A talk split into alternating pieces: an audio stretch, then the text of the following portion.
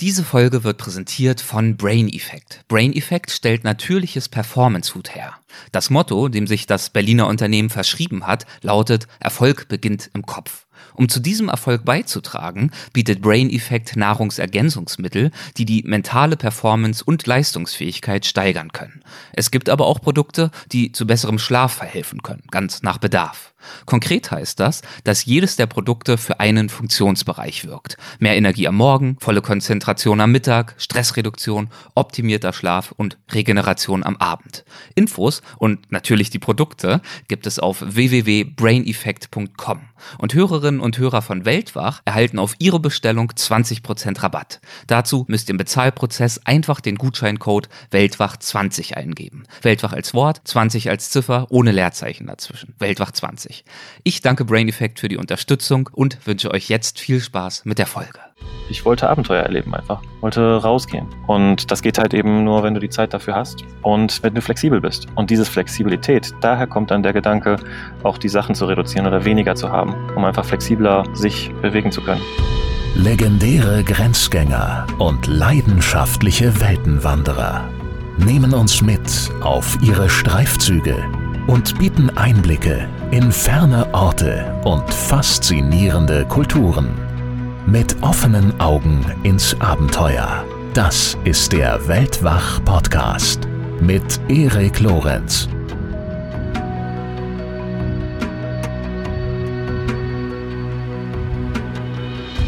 Mein Gast dieser Folge ist Thilo Vogel und er hat nicht weniger als eine Bewegung losgetreten. Oder er hat sie zumindest zusammengeführt und organisiert. Und zwar die Bewegung der Dachzeltliebhaber. Er ist Initiator des Dachzeltfestivals und der Dachzeltnomaden und er lebt selbst seit 2016 in seinem Ford Mondeo mit Dachzelt. Das ist kein Van oder Bus, sondern für diejenigen, die nicht so autoaffin sind, dazu gehöre ich auch selbst, sondern das ist ein ganz normaler Kombi. Er arbeitet darin auf der Rückbank, er schläft im Dachzelt, auch im Winter, und er tourt auf diese Weise durch ganz Europa und lebt und liebt die Freiheit, die damit für ihn einhergeht. Das klingt abgefahren, das klingt kurios, aber so wie Thilo von seinem Leben erzählt, klingt es durchaus auch nachvollziehbar und reizvoll. Viel Spaß bei unserem Gespräch. Hallo Thilo, herzlich willkommen bei Weltwach. Es freut mich sehr, dass du dabei bist. Hallo Erik, ich freue mich auch sehr, dass wir es geschafft haben, jetzt hier zu quatschen.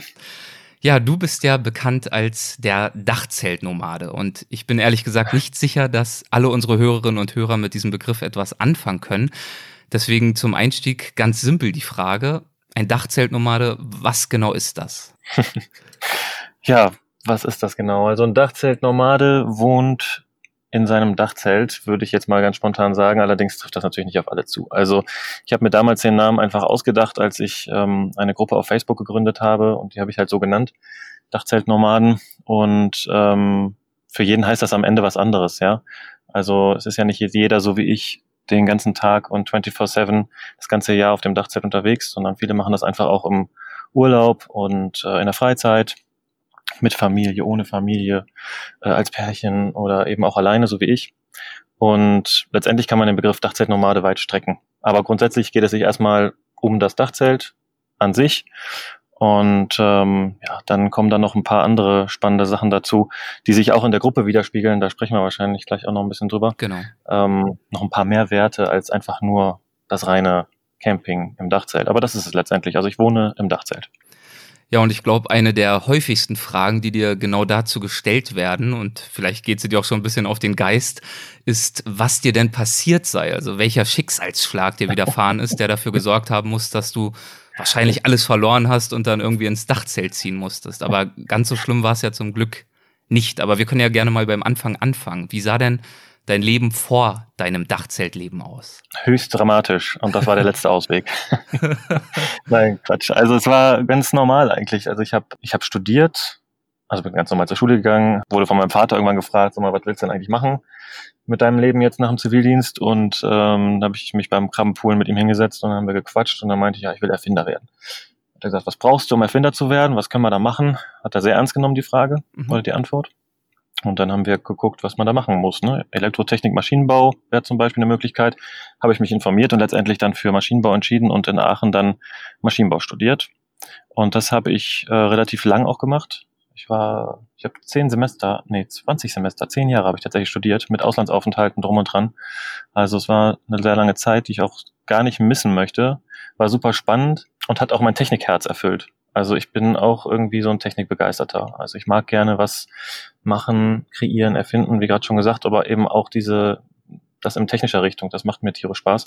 Deswegen fand ich das richtig cool. Teilweise ziemlich theoretisch, hat mich auch echt ein bisschen sehr angestrengt manchmal und ich habe auch auch knapp durchgeflogen an einer Stelle, an Mathe gescheitert, weil ich von nichts Ahnung hatte. Ja gut, aber das habe ich geschafft und dann war ich für mich in Aachen nach dem Studium selbstständig gemacht, aber nicht als Maschinenbauingenieur, sondern als Fotograf weil ich da einfach Lust drauf hatte. Habe das während des Studiums schon gemacht und selbstständig war irgendwie so mein Ding.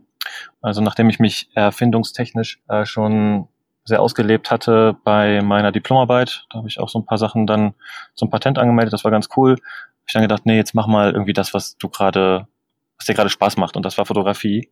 Das ist tatsächlich auch so mein Ding, dass ich gerne das mache, was mir Laune bereitet, so, ne? Und mich darum eigentlich nicht schere, ob das jetzt der richtige Weg ist oder ob das jetzt stimmt oder ob das jetzt, ob man das jetzt so macht, ne? Mhm. Vom Maschinenbau zu Fotografie wechseln.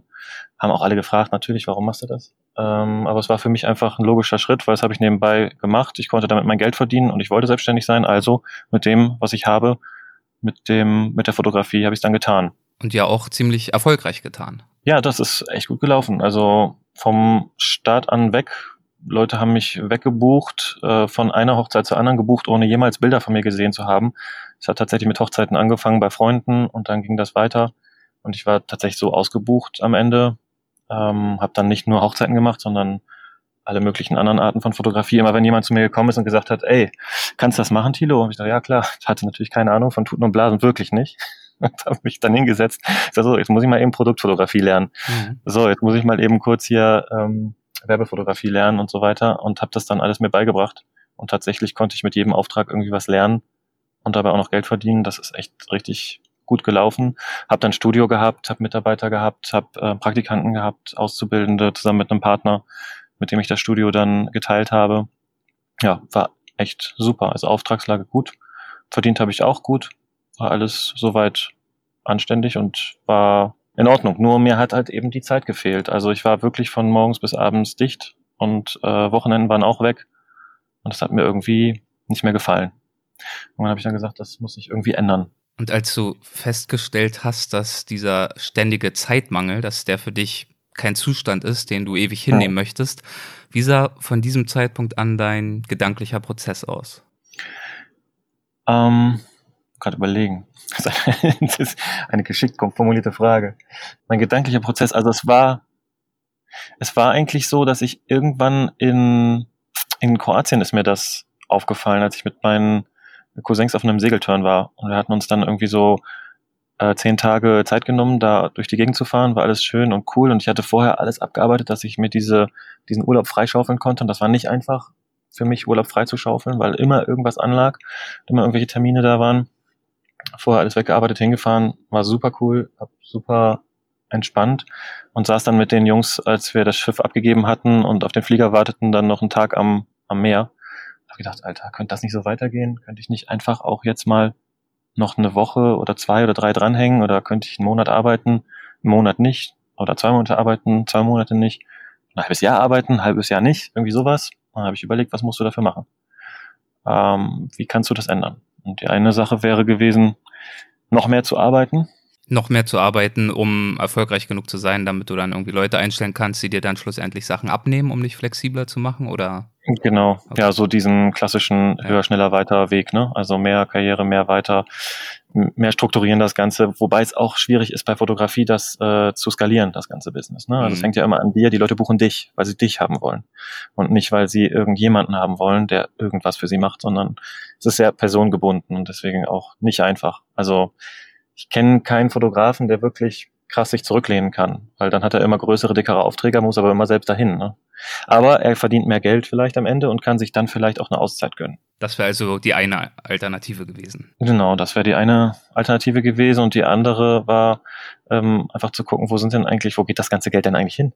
Also ich habe ja auch nicht schlecht verdient, also nicht schlecht umgesetzt und am Ende war trotzdem überschaubar wenig Geld, also war was da, aber trotzdem nicht so, dass ich jetzt sagen könnte, hey, halbes Jahr jetzt Urlaub machen, klar, kein Thema. Das ging halt auch geldmäßig nicht. Und ähm, habe ich gedacht, okay, dann muss man gucken, was die Kosten so machen. Und dann habe ich das alles analysiert, habe geguckt, wo gehen die Kosten hin, was gebe ich überhaupt aus. Und habe bei der Arbeit angefangen, habe bei privaten Sachen weitergemacht. Ja, und dann habe ich stückchenweise alles untersucht, ne? So wie so ein Forscher. wo ist das denn alles? Listen gemacht, aufgestellt und ja, habe dann gemerkt, wo die, wo die Sachen hingegangen sind. Gab es da überraschende Erkenntnisse? Ja, Versicherungen und sowas sind ziemlich krass, was man da an Geld los wird, ne? Und ähm, habe ich dann auch ziemlich viel in Frage gestellt. Es wird ja immer gesagt, das brauchst du, das brauchst du, das brauchst du und hier hast du eine Versorgungslücke und da musst du gucken, dass du in 20 Jahren auch noch äh, versorgt bist, also musst du auch noch das machen und hier noch ein Produkt und jenes. Das ist mir mittlerweile ziemlich zuwider und ähm, ich glaube auch nicht, dass man das alles so braucht, wie einem das da so aufgequatscht wird. Das war mir zu dem Zeitpunkt noch nicht so ganz bewusst. Ich habe es so geahnt, aber dann angefangen, die Sachen einfach mal ja abzuschaffen und zu sagen, komm, was brauchst du jetzt wirklich? Okay, eine Haftpflicht ist vielleicht sinnvoll, eine Krankenversicherung ist auch sinnvoll, aber diese ganzen Altersvorsorgeprodukte in ihrer verschiedenen Art und Weise und Größe. Ich, brauche ich das wirklich? Weiß ich wirklich, ob ich 60 werde und mir das dann auszahlen lassen kann monatlich? Will ich das wirklich? Oder will ich es vielleicht irgendwie anders regeln? Und da habe ich dann gesehen, dass das irgendwie für mich nichts ist. Ich, viele Sachen konnte ich auch, oder zwei, drei Sachen konnte ich nicht ganz abschaffen. Das wäre doof gewesen, weil dann wäre das Geld komplett weg gewesen. So Lebensversicherung lasse ich dann auf einem kleinen Basis weiterlaufen, aber es ist jetzt kein Produkt, in das ich irgendwie groß investiere. Ja, das habe ich dann weggemacht. Und dann ging es weiter mit äh, der Reduktion. Dann habe ich gemerkt, Mensch, da kannst du ja auch nochmal bei deinen Gegenständen irgendwie zu Hause anfangen, gucken, was brauchst du davon denn wirklich? Und ähm, dann meinen Kleiderschrank aufgeräumt, meine Küche aufgeräumt, überlegt, was brauchst du eigentlich so viel Teller und Tassen, wenn irgendwie doch keiner zu Besuch kommt, übertrieben gesagt. Natürlich kamen Leute zu Besuch, aber wie oft denn? Also hast du jetzt irgendwie jeden, äh, jede Woche ähm, 20 Leute zu Besuch, sodass du das alles in 20-fache Ausfertigung brauchst und wenn die dann doch mal zu Besuch kommen, kannst du nicht irgendwie was ähm, dir dann zusammenleihen oder so? Wäre das nicht auch möglich? Dann habe ich das angefangen, alles mal so stückchenweise rauszusortieren und so. Ich habe so Erinnerungs Ach, Erinnerungskisten, ja, das auch hatte ich früher gemacht, aber Verfallskisten gebastelt. Das heißt, ich habe so Kisten gemacht, wo ich Sachen reingetan habe, die ich dachte, ich bräuchte sie noch oder die, wo ich dachte, die kannst du wegtun, aber ich war mir nicht sicher. Und dann habe ich äh, diese Kisten in den Keller gestellt, ein Datum in einem halben Jahr draufgeschrieben und dann, ähm, wenn ich sie nach einem halben Jahr nicht aufgemacht habe, dann konnten die Sachen weg. Warum war es dir so wichtig bei deiner Suche nach Zeit, denn darum ging es ja ursprünglich, zunächst mhm. mal tatsächlich deinen Besitz zu reduzieren?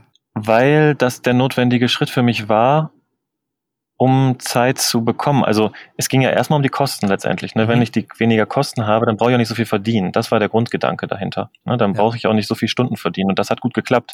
Also ich habe die Kosten soweit minimiert, am Ende ja auch das Studio eingestampft und ähm, eine One-Man-Show wieder draus gemacht, mich noch spezialisiert in meinem Bereich, also nur noch Porträts und nur in einer speziellen Art und Weise ähm, und dafür dann gutes Geld verlangt. Und dadurch konnte ich dann mit wenigen Aufträgen im Monat über die Runden kommen und noch was zur Seite legen und hatte Zeit und konnte mir die Aufträge aussuchen. Also das war der, der Grundgedanke hinter diesem, dieser Reduktion bei den Kosten. Und dann hat mir das so viel Spaß gemacht, dass ich dann überlegt habe, ähm, ja, was kannst du denn noch reduzieren oder was hast du sonst noch so für Ideen und Wünsche? Und da war auch dieses mehr unterwegs sein, ja, mehr erleben, mehr, ja, Urlaub hatte ich erst so gedacht, aber ich glaube, es geht mehr so um Abenteuer. Ich wollte Abenteuer erleben einfach. Wollte rausgehen. Und das geht halt eben nur, wenn du die Zeit dafür hast und wenn du flexibel bist. Und diese Flexibilität, daher kommt dann der Gedanke, auch die Sachen zu reduzieren oder weniger zu haben, um einfach flexibler sich bewegen zu können. Und du hast es gerade beschrieben, es hat wunderbar funktioniert, war sicherlich nicht immer einfach, aber es hat hm. funktioniert, die Kosten zu reduzieren und mit wenigen Aufträgen oder verhältnismäßig wenig Arbeit im Vergleich zu früher hinreichend viel Geld zu verdienen, könnte man ja, ja eigentlich meinen, dass dein Ziel, dein, dein großer Wunsch erfüllt war und jetzt alles Paletti ist und du so weitermachen ja. konntest. Ja, habe ich eigentlich auch gedacht. So, ist das jetzt das? Also habe ich mich auch die Frage gestellt, ist das jetzt wirklich das? Ist das okay so für dich? Kannst du das jetzt noch die nächsten 20 Jahre zu machen? Und da habe ich halt eben auch so ein bisschen gemerkt, hm, also ganz, also es ist cool, es läuft, aber so ganz glücklich macht dich das jetzt nicht. Irgendwie darfst du nochmal auf die Suche gehen, was dich da wirklich glücklich macht, was dir Spaß macht. Und ähm, ich denke auch, so, das ist auch ein Prozess, so herauszufinden, was macht einen glücklich, was macht einen zufrieden. Das kann man immer eigentlich nur im Augenblick entscheiden. den nächsten Schritt äh, einleiten. Das vergessen manche auch tatsächlich, dass man daran ja auch Schritt für Schritt arbeiten kann. Und ähm, das habe ich für mich dann auch gemacht, dass ich geguckt habe, was ist der nächste Schritt, damit ich ein bisschen zufriedener bin und dass es mir ein bisschen mehr gefällt, was ich da habe. Denn als Selbstständiger hast du ja eigentlich die Möglichkeiten. Ne? Bist ja nicht ganz so mh, hm, einge, eingesperrt, sag ich jetzt mal ganz vorsichtig, in einem, in einem Konstrukt, was dir irgendwie vorschreibt, was du wann und wie machst. Und hast ja eigentlich die Möglichkeiten, aber trotzdem habe ich mich in meiner Selbstständigkeit, ich habe es immer gerne so als goldenen Käfig bezeichnet, weil ich es ist cool, es ist wohl das, das Beste, was du so haben kannst in diesem System, aber es ist trotzdem noch irgendwie eingesperrt in Aufträgen, in Terminen, in Kundenwünschen und ähm, immer noch nicht so ganz frei. Ne? Du bist immer noch von deinen Kunden abhängig, was die wollen, was sie dir zahlen und ähm, wann sie es wollen und wo sie es wollen. Und das war für mich auch noch nicht so ganz rund, die Sache. Du hast gerade erwähnt, dass diese Frage, was macht mich im Leben glücklich, dass dich diese Frage zu diesem hm. Zeitpunkt weiter umgetrieben hat. Hat dich das in irgendeiner Weise beunruhigt, dass du, obwohl du so viele Ziele ja schon erreicht hattest, mehr Zeit, weniger Kosten, mehr Flexibilität, dass du dieses Glücksgefühl immer noch nicht so richtig hundertprozentig hattest? Nee, das hat mich nicht beunruhigt. Ähm, das braucht euch, braucht einen auch nicht beunruhigen. Also man kann da ganz entspannt äh, drauf zugehen, glaube ich es ist auch nicht so, dass das ja irgendwann ein sein Optimum erreicht und dass du irgendwann sagst, so heute bin ich glücklich und jetzt mhm. ist es für alle Zeiten so. Also das wäre ja schön, wenn das so wäre, aber das ist, ist nicht so. Also die Realität sieht anders aus. Jeden, jeden Tag, jede Woche, jeden Monat hast du andere Herausforderungen und die verändern ja auch dein Leben wieder. Und auch heute bin ich immer noch am Optimieren und gucken, passt das für mich noch so oder muss ich es anpassen? Bin ich zufrieden, bin ich nicht zufrieden? Und dieser Abgleich, der passiert ständig. Das heißt, ich glaube, es ist einfach nur eine, ein weiterer Schritt in eine weitere Bewusstseinsebene für, für jemanden, immer ein Stückchen weiter. Aber so, du erreichst, glaube ich, jetzt nicht das äh, so ein Glückseligkeitsgefühl. So, ich glaube, das ist ein bisschen utopisch. Aber du kannst das optimieren. So, das kann man schon machen, glaube ich. Was würdest du Menschen sagen, denen es nicht so leicht fällt, das zu optimieren und denen es nicht so leicht fällt, auf die Frage, was sie glücklich macht, eine klare Antwort zu geben? Hm, gute Frage. Ich glaube, dass die meisten Leute, wenn sie ganz ehrlich sind und sich hinsetzen und in sich reinhören, schon ein Bauchgefühl haben, das ihnen sagt, ja, da hätte ich jetzt Bock drauf, da hätte ich jetzt Lust drauf, das würde ich jetzt gerne machen, das macht mich zufriedener. Und ich glaube, dem sollte man mal zuhören. Und oft stehen einem ganz viele Sachen im Weg. Also Gedanken, Erfahrungen, Stimmen von früher, keine Ahnung, wo die herkommen. Ja, also ich meine jetzt äh, keine, äh, keine Spinnereien, sondern du hast ja Eltern, äh, Familie, die dich irgendwie auch prägen was in einer gewissen Art und Weise sinnvoll ist, in einer anderen Art und Weise dich aber auch manchmal hemmt. Und wenn du all dieses ein bisschen ausblenden kannst und sagen kannst, was würde ich jetzt machen, wenn ich nur für mich verantwortlich wäre und nur ich äh, auf mich selber achten müsste, was würde mich dann zufrieden und glücklich machen? Dann können viele, glaube ich, schon eine Antwort geben. Und das kann man dann Stück für Stück umsetzen. Also das geht auch nicht auf einen Schlag. Also das ist auch ein Prozess und dem Prozess muss man auch Zeit geben. Und wenn man dem Prozess Zeit gibt und kleine Schritte geht, ich glaube, das ist auch ein wichtiger Hinweis, kleine Schritte auf das größere Ziel hin, dann ist man, glaube ich, gut beraten. Denn das kommt auch noch dazu. Manchmal ändert sich ja auch das, ähm, das Ziel. Also irgendwann stellst du fest, Mensch, das, was ich jetzt vor zwei Jahren gedacht habe, was mich glücklich macht, das sehe ich heute gar nicht mehr so. Und deswegen, das alles als einen Prozess zu sehen, hilft, glaube ich, auch als einen Weg und nicht als ein, eine gerade Linie. Ne? Da geht es so hin und her ein bisschen. Wie hat dieser Prozess bei dir sich fortgesetzt, der dich dann tatsächlich in Richtung Auto geführt hat? Wie ist die Idee überhaupt das erste Mal entstanden, tatsächlich eventuell in irgendeine Form von Auto ziehen zu wollen? Hm. Kann ich dir gar nicht genau sagen. Das hat sich, glaube ich, auch entwickelt. Es kamen verschiedene Faktoren zusammen. Einer ist gewesen, dass ich unheimlich gerne mobil bin und ein dieses Freiheitsgefühl für mich im Auto tatsächlich auch liegt. Ich liebe das Fliegen, im Flugzeug auch, aber das Auto ist eigentlich für mich der Inbegriff von Freiheit. Das war schon ganz am Anfang so. Als ich Führerschein gemacht habe, ich konnte da gar nicht schnell genug machen. Ich hatte den eine Woche früher fertig, als, ähm, als ich 18 war. Und dann habe ich sofort äh, den danach abholen wollen. Ging dann nicht, weil ich, weil ich mich an meinem 18. Geburtstag das erste Mal in meinem Leben mit meinen Cousins besoffen hatte und dann hat mein Vater am nächsten Tag entschieden, dass ich an dem Tag nicht den Führerschein abholen dürfte. und, und Nicht die schlechteste so, Idee. Ja, das war bestimmt nicht die schlechteste Idee, aber ich fand das total doof an dem Zeitpunkt und hab's dann einen Tag später abgeholt, weiß ich noch wie heute, weil es mich echt so, also ich wollte das unbedingt, unbedingt, weil das für mich ist das die Erlösung klingt jetzt wild, aber es war für mich wirklich schon damals der Inbegriff. Und es ist bis heute so geblieben. Jetzt habe ich zum Beispiel gerade die Herausforderung, dass ich mein Auto abgeben muss für einen Werkstattbesuch, der länger dauert. Der dauert jetzt schon zehn Tage. Und ich habe jetzt gerade übergangsweise noch ein anderes Auto und ich hatte vorher eine Wohnung, in der ich mich eine Woche eingemietet habe. Und es ist für mich einfach nicht das Gleiche. Ich fühle mich irgendwie dann, als könnte ich nicht wirklich weg oder ich könnte nicht in jeder Sekunde entscheiden, wo ich jetzt hingehen möchte. Und das gibt mir das Auto. Und jetzt sitze ich in zwar nicht mehr in meinem Auto, aber ich kann den Schlüssel umdrehen und fahren. Und ich kann auch sofort, ich kann auch entscheiden, wo ich dann hinfahre. Und das ist halt cool. Ich mag zum Beispiel auch keine Bahn. Also die kann ich einfach nicht haben, weil die Schienen sind mir zu vorgefertigt. Ich weiß einfach, ich habe es nicht im Griff, wann, oder ich kann das nicht entscheiden, wann hält die Bahn an, wann kommt, wann kommt sie an, kommt ja auch immer spät. Und äh, wo fährt sie hin, ist ja auch immer ganz gerade. Also man kann nicht rechts und links. Und das ist, glaube ich, auch so ein Bild für das, wie ich denke und fühle. Und das ähm, ist das Auto auf jeden Fall. Also das ist ein Aspekt. Und der andere Aspekt war Camping tatsächlich, weil ich ganz gerne in der Natur bin, nie gecampt habe mit meiner Familie, überhaupt keine, Berührung gehabt habe. Diese typischen Campingurlaube kannte ich nicht. Kenne ich auch heute eigentlich nicht. Campingplätze sind ja auch eher nicht so, was ich suche. Aber dieses draußen sein, in der Natur sein, ähm, frische Luft spüren und auch den Naturgewalt ein bisschen ausgesetzt sein. Das ist auch was, was mir tierisch Spaß gemacht hat, was ich ganz früher auch schon gemacht habe, ähm, als ich Jugendlicher war.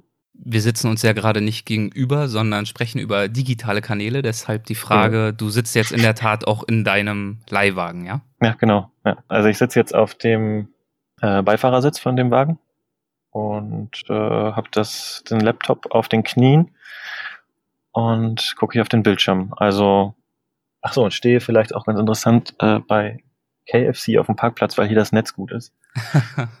weil ich wusste, ich brauche jetzt gutes Netz. Da muss man mal gucken, dass man ein bisschen in Stadtnähe kommt und dass man die entsprechende Abdeckung hat. Das ist halt auch so eine Herausforderung.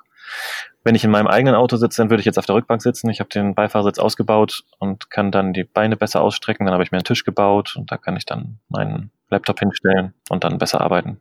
Wo geht's nachher hin, nach unserem Gespräch? Dann suche ich mir einen schönen Schlafplatz. Wie sieht der aus? Also, was ist da so die realistische Hoffnung? realistische Hoffnung klingt gut. Also, du kannst das schon äh, gut beeinflussen. Du brauchst einfach meistens nur Zeit, wenn du eine bestimmte Vorstellung hast. Also, manchmal hat man so ein bisschen den romantischen Vorstellung von so einem schönen Platz mit schöner Aussicht und äh, sowas. Das habe ich mittlerweile so ein bisschen abgelegt fürs Daily Business, sage ich jetzt mal. Ich brauche nicht immer den absolut romantischsten Ort. Äh, manchmal tut's ein praktischer auch, aber er sollte auf jeden Fall ruhig sein. Und meistens ist das ganz cool im Wald äh, zum Beispiel. Ähm, Wanderparkplätze eignen sich da super. Ähm, sonst, wenn es geht, äh, gerne irgendwo auf dem Berg und tatsächlich irgendwo an einem Aussichtspunkt oder so.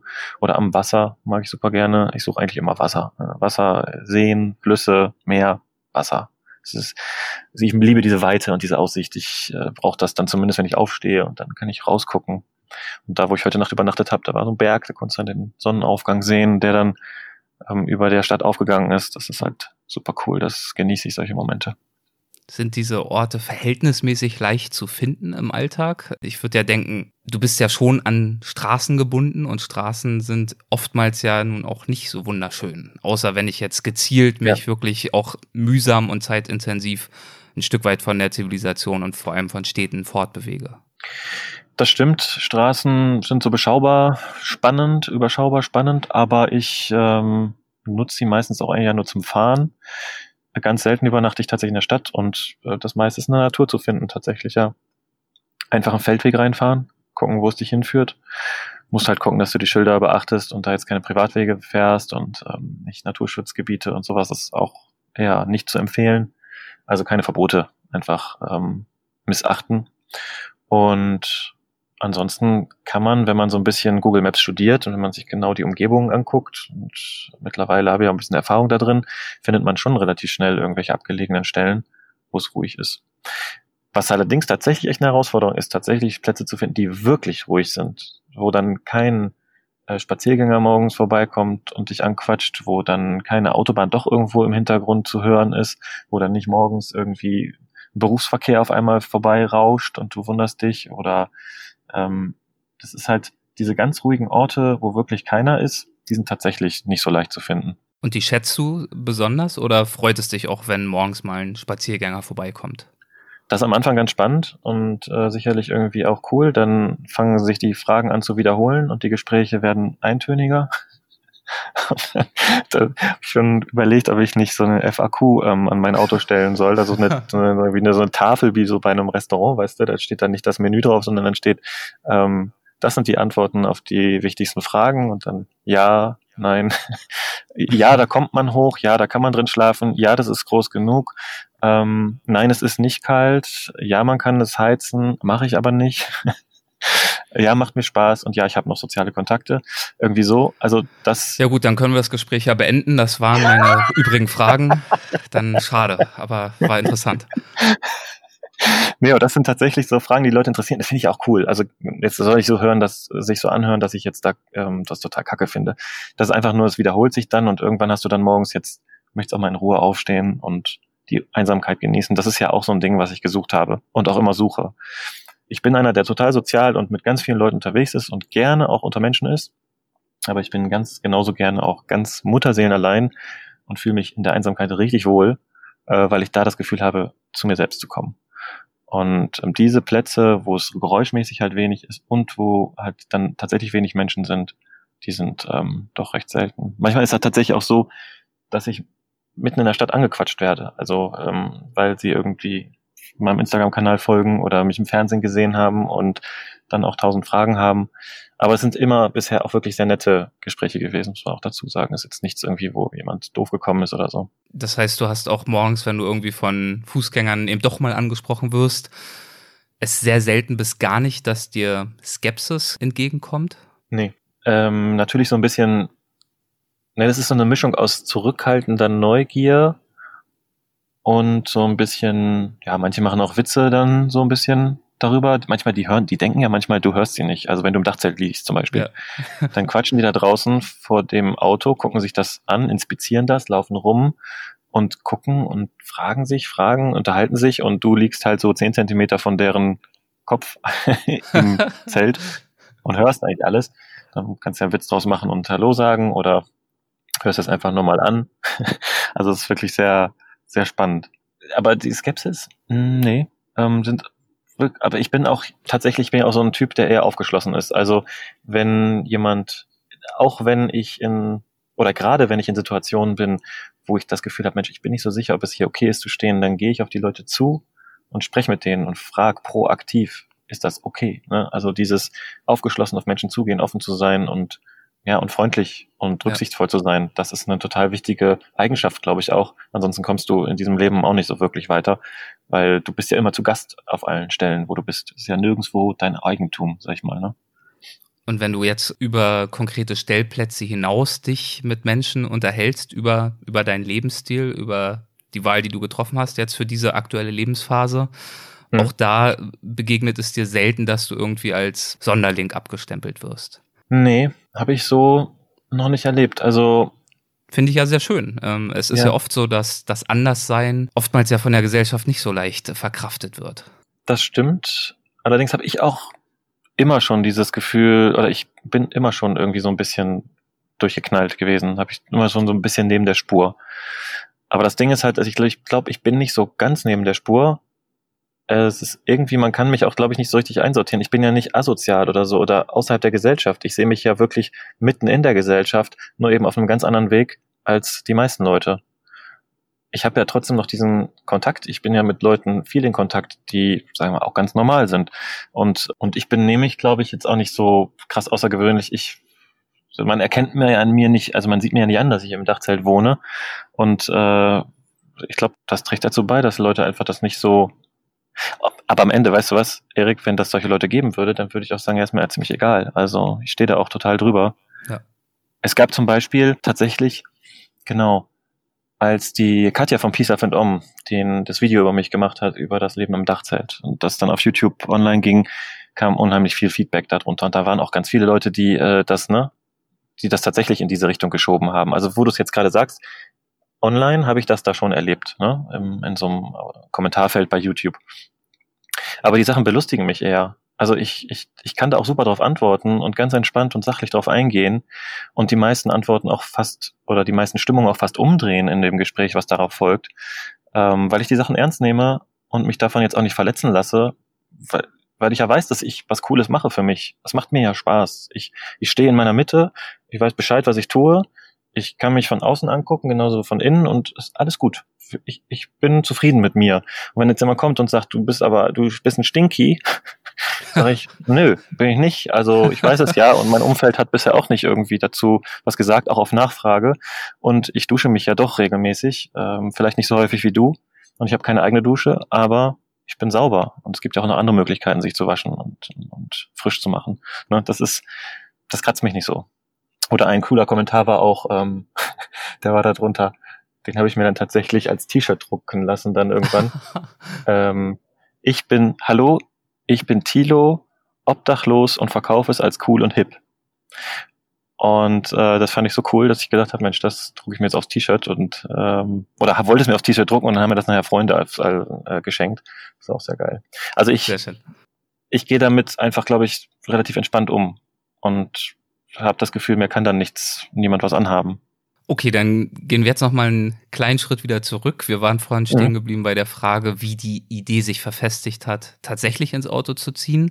Mhm. Vielleicht kannst du da noch mal einsteigen und ein bisschen skizzieren, wie da wiederum, ich wiederhole die Frage fast, dein gedanklicher Prozess aussah und wie du dann schlussendlich auch auf das Thema Dachzelt gestoßen bist.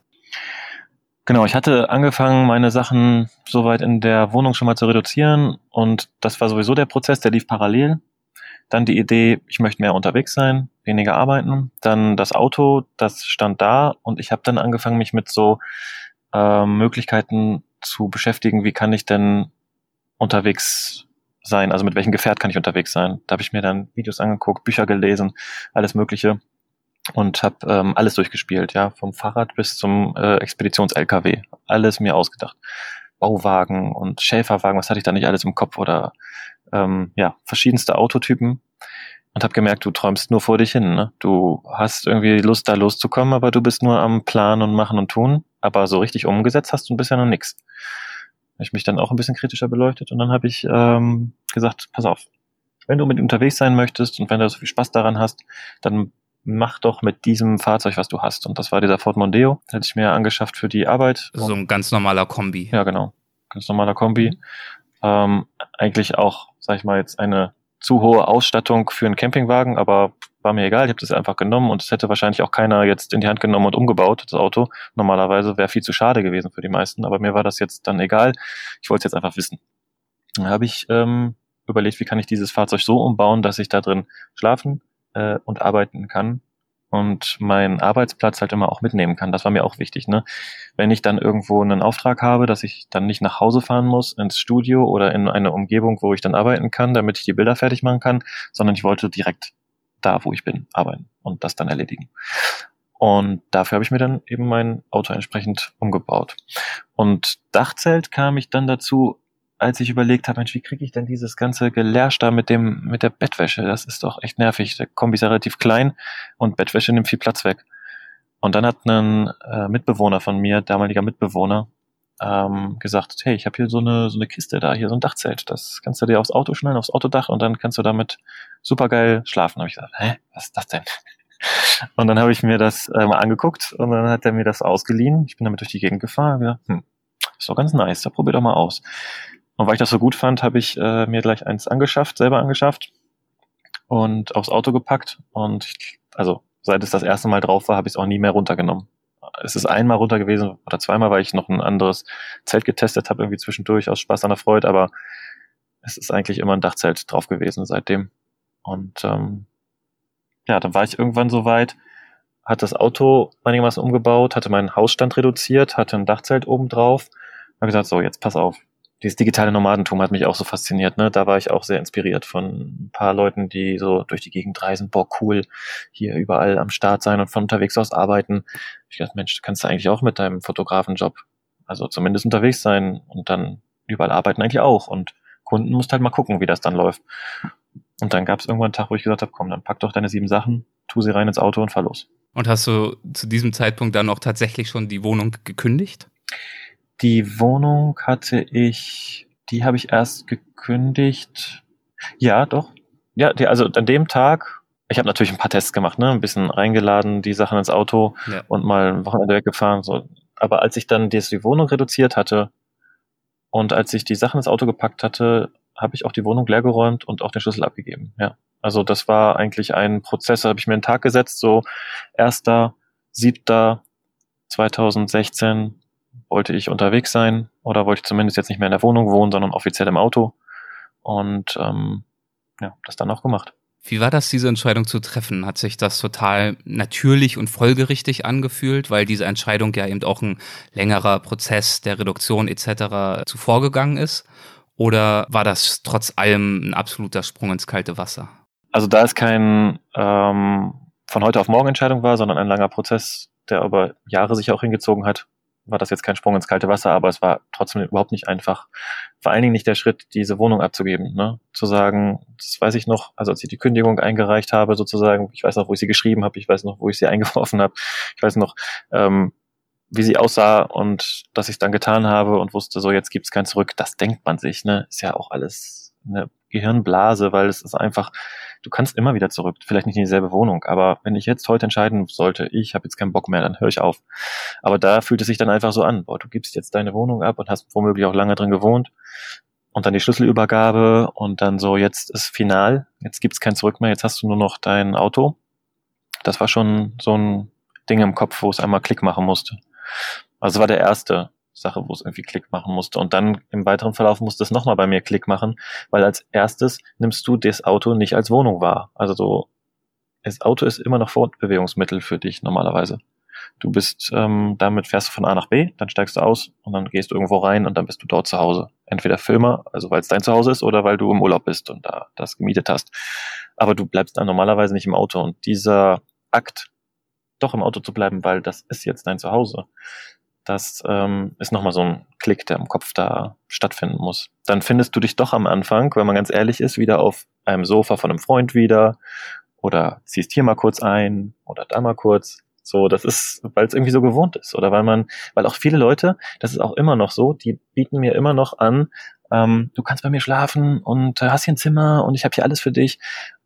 Und mittlerweile sage ich auch immer, nee, danke, ist total nett, aber das, mein Zuhause ist da oben auf meinem Dach und ich schlafe auch gerne da oben. Und ähm, ich nehme gerne deine Dusche, aber ich schlafe dann nachher äh, in meinem Auto auf der Auffahrt bei dir. Das können wir machen. So, das mache ich tatsächlich, wenn ich dann Freunde besuche oder so. Ich penne in meinem Auto, weil ich habe da meinen Raum. Das ist mein Raum, den habe ich mir so gemacht, dass er mir gefällt. Und ähm, das fühlt sich für mich zu Hause, wie zu Hause an. Es war aber ein Prozess. Also war tatsächlich so ein halbes Jahr, wo es so ein bisschen erstmal sich so eingrooven musste, die ganze Sache für dich selbst musste sich eingrooven? Wie war es für deine Freunde, deine Familie? Haben die jemals gedacht, du hättest irgendwie den Verstand verloren oder das ist eine Witznummer, die sich in zwei, drei Wochen wieder erledigt hat? Oder wie sind die damit umgegangen? Lustigerweise nicht. Es gab auch keine harten Kritiken oder so. Ich glaube, die meisten waren einfach darauf vorbereitet, weil sie mich schon kannten, dass ich schon immer so ein paar spinnerte Ideen hatte. Dass das jetzt so lange, dass ich das jetzt so lange durchziehe, da haben wahrscheinlich die wenigsten mit gerechnet. Hat aber auch keiner krass verbalisiert. Also keiner hat gesagt, so, du kommst ja sowieso in zehn Wochen wieder so. Nee, alle die Freunde, die ich habe, die haben das eigentlich alle sehr positiv aufgenommen und klar schon ein bisschen verwundert und gefragt so, aber am Ende doch mit einem sehr gut mitgetragen. Ein Freund von mir, der Basti, der hat äh, zum Beispiel auch gesagt, Tilo, ich find's richtig geil ich kann das jetzt nicht machen, weil ich bin mit meiner Familie und dem ganzen Sachen, die ich hier habe, gebunden. Aber mit dir oder durch dich kann ich jetzt auch ein paar Abenteuer erleben. Finde ich geil. Das fand ich einen richtig schönen Satz. Und ähm, ja, die waren eigentlich, ja, die waren einfach entspannt. Wie lange ist das jetzt ungefähr her, seit du die Wohnung gekündigt hast? Ist jetzt genau äh, dreieinhalb Jahre. Irgendwann vor einer, zwei, vier Wochen habe ich mal gezählt, wie viele Tage es eigentlich sind. Das klingt irgendwie so krass. 1224 Tage, so war das da, ja. Das klingt krass. Wie hast du diese neu gewonnene Freiheit dann in den ersten Wochen und Monaten für dich genutzt? Was hast du gemacht? Wo bist du hingefahren? Hast du es tatsächlich geschafft, auch unterwegs äh, Kunden an Land zu ziehen? Oder hat das dann, war das dann gar nicht mehr so wichtig? Wie haben sich diese Dinge entwickelt? Ich hatte ein krasses Erlebnis auch, als ich dann im Auto saß und dann losgefahren bin. Ich weiß nicht, ob das am ersten Tag war oder einer der ersten Tage auf jeden Fall, wo ich dann im Auto saß und dann dachte ich, Mensch, Vogel, wie geil, kannst jetzt überall hinfahren. Scheiße, wo fährst du denn hin? Also, dass du alle Möglichkeiten hast, du hast alles, steht dir offen und am Ende weißt du gar nicht, wohin sollst du jetzt eigentlich fahren. Das ist eine, das ist auch eine spannende Sache gewesen. Die gibt sich dann mit der Zeit. Und dann habe ich das erste Jahr, eigentlich habe ich das erste Jahr tatsächlich mehr oder weniger mich erstmal ausprobiert. Wie funktioniert das alles für mich? Äh, wie läuft das mit dem ganzen Basics? Also, ne, kochen, einkaufen, duschen, Klo, äh, Stellplatzwahl, äh, schlafen, all diese Sachen, damit war ich schon ganz gut beschäftigt am Anfang. Und da sehe ich auch, auch bei Leuten, die jetzt losfahren, die ich so mitbekomme und mitverfolge, das ist nicht zu verachten, was das für ein, ein Energieaufwand bedeutet, wenn du hm, jeden Tag dir deine Basics so zurechtrücken darfst. Ne? Das ist anders als zu Hause. Da ist ja alles am gleichen Platz, auch der Supermarkt ist an der gleichen Stelle und das ist im Auto nicht mehr.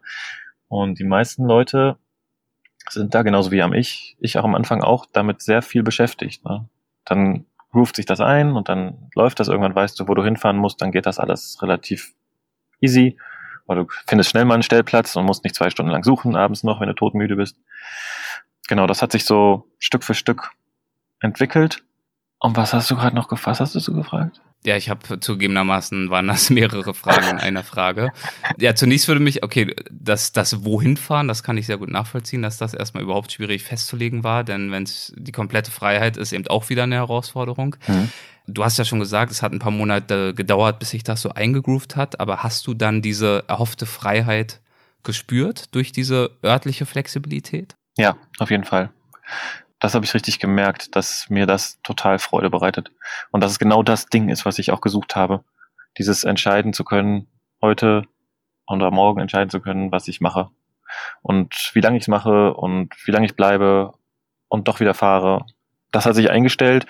Also habe ich das gefunden, was ich gesucht habe.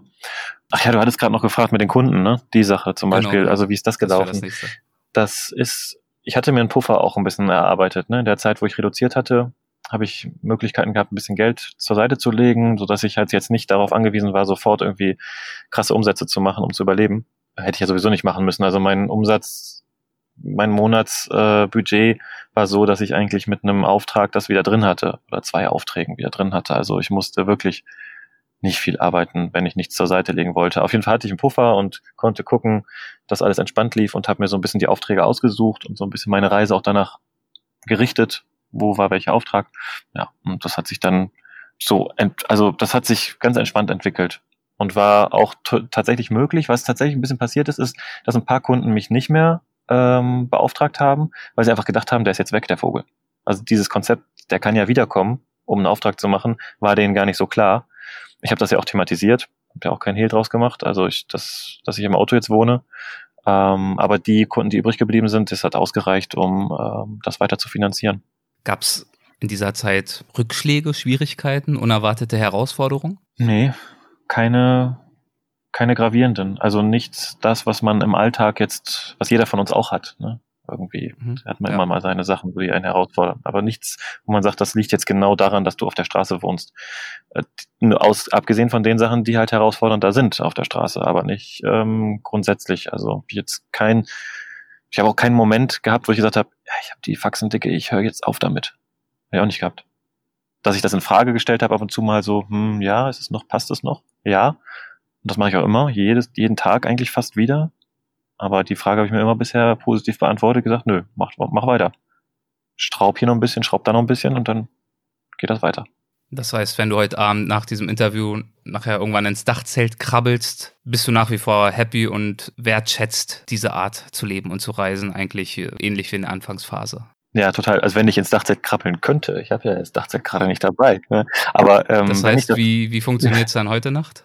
Heute Nacht äh, lege ich hier die Sitze um und ähm, wie letzte Nacht und dann penne ich da drin. Und das ist ja jetzt eigentlich eine blöde Übergangslösung. Ne? Für die meisten würde es jetzt nicht so anfühlen. Jetzt habe ich da so ein Auto, ja. da passe ich nicht komplett rein, nicht so ganz ausgestreckt, muss jetzt hier also mit Kompromissen leben, habe nicht meine Sachen da, wo sie sonst sind, mir fehlen wieder Sachen. Ähm, aber für mich ist das einfach spannend, weil ich da einfach wieder entdecke, was will ich denn eigentlich? Und ich weiß, es dauert jetzt drei Tage oder vier noch und dann habe ich mein Auto wieder. Aber ähm, ich finde es gerade total lustig. Einfach auch mal ein anderes. Also ich habe gerade überlegt, vielleicht könnte ich ja mal so ein bisschen mal Autos testen. Wie gut sind sie eigentlich zum Camping geeignet? so, so einfach mal ein paar durchtesten, weil Mondeo ist ja auch nicht zum Campen da eigentlich. Aber ich habe ihn mir so hergerichtet. Und so kannst du es auch mit anderen Fahrzeugen machen.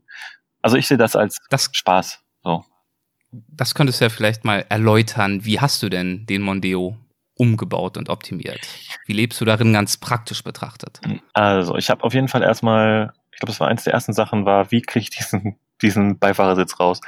Ähm, weil ich wollte unbedingt irgendwie einen Platz, wo ich arbeiten kann. Und dann habe ich diese, die Rückbank zum Arbeitsplatz auserkoren, da wo man sich immer chauffieren lässt, so rechts hinter dem Rücksitz, äh, dem, rechts hinter dem Beifahrer. Und äh, habe dann den Sitz rausgenommen, da ist so ein Airbag-Dings dran, da muss man so ein bisschen tricksen, damit das jetzt auch nicht so dramatisch äh, Schwierigkeiten bereitet. Aber es ist gelaufen und dann konnte ich das rausmachen, dann habe ich den Beifahrersitz rausgemacht, dann habe ich hinten ähm, die normale Abdeckung vom Kofferraum rausgemacht, habe da Holzverkleidung reingemacht, habe ähm, die halbe Rücksitzbank auch rausgenommen und da ein bisschen gefummelt, dass das geht.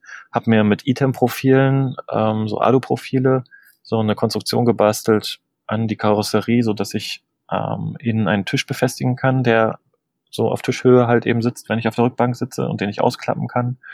Hinter dieser, diesem Arbeitsplatz habe ich die Hälfte des Kofferraums, kann man sich so vorstellen, mit ähm, Regalen. Das war am Anfang so ein Plastikregale aus dem Baumarkt, also wirklich ganz einfache Sachen, die man mit Schubladen öffnen konnte.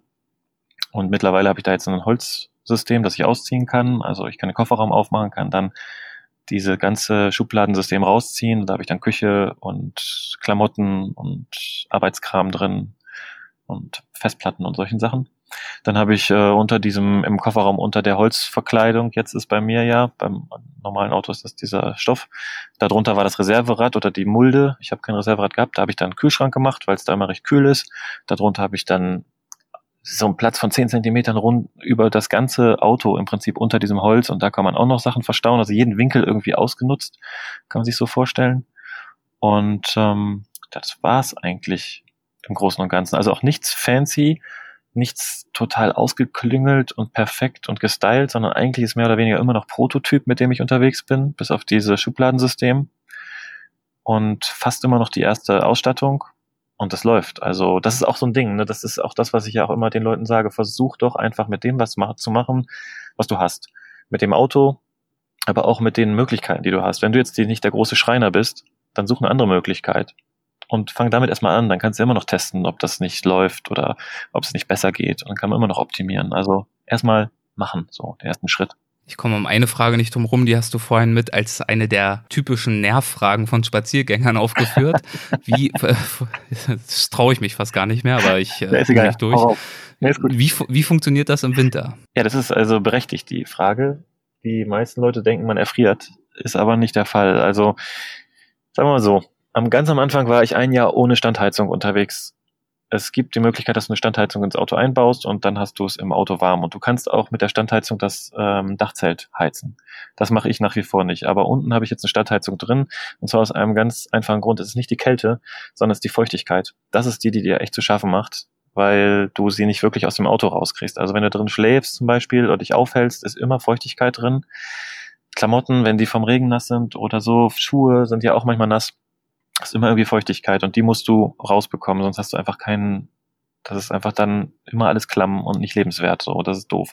Aber mit so einem kleinen, so einer kleinen Standheizung, Dieselstandheizung, die einfach Luftstandheizung, ne, die einfach die Luft erwärmt, ist das alles super. Das kannst du dann super als ähm, Trockner sogar benutzen, wenn du bei der Wasch, beim Waschsalon keinen Trockner hast, dann kannst du die Sachen aufhängen im Auto und ratzefatze ist das nach zwei Stunden alles knochentrocken. Das ist total geil. Hm. Und das habe ich im ersten Jahr nicht gemacht. Dann habe ich gemerkt, ah, das ist irgendwie nicht so suboptimal, ne? gefällt mir nicht so und habe das dann angepasst. Ja. Und oben im Dachzelt ist es, äh, heiz ich nicht. Das gibt's auch Leute, die das machen, aber ich habe da einfach einige, viele Decken. Ich habe mir auch so eine Heizdecke oben raufgelegt auf die Matratze unter die Bettwäsche, kannst du dir vorstellen. Die kannst du in 12 Volt Anzünder rein, 12 Volt Steckdose kannst du da reinmachen und dann kannst du da oben von unten ein bisschen Wärme bekommen. Ansonsten Wärmflasche warme Klamotten. Ist natürlich nur so, ich schlafe auch selten nackt jetzt, außer im Sommer. Also ich habe schon was an dann auch im Winter. Und zur Not schlafe ich auch mit Jacke, wenn es sein muss, ja. Also das auch, äh, bin da jetzt auch nicht fies vor, ein paar Klamotten zu tragen. Einfach so ein bisschen Zwiebelsystem. Das läuft ganz gut.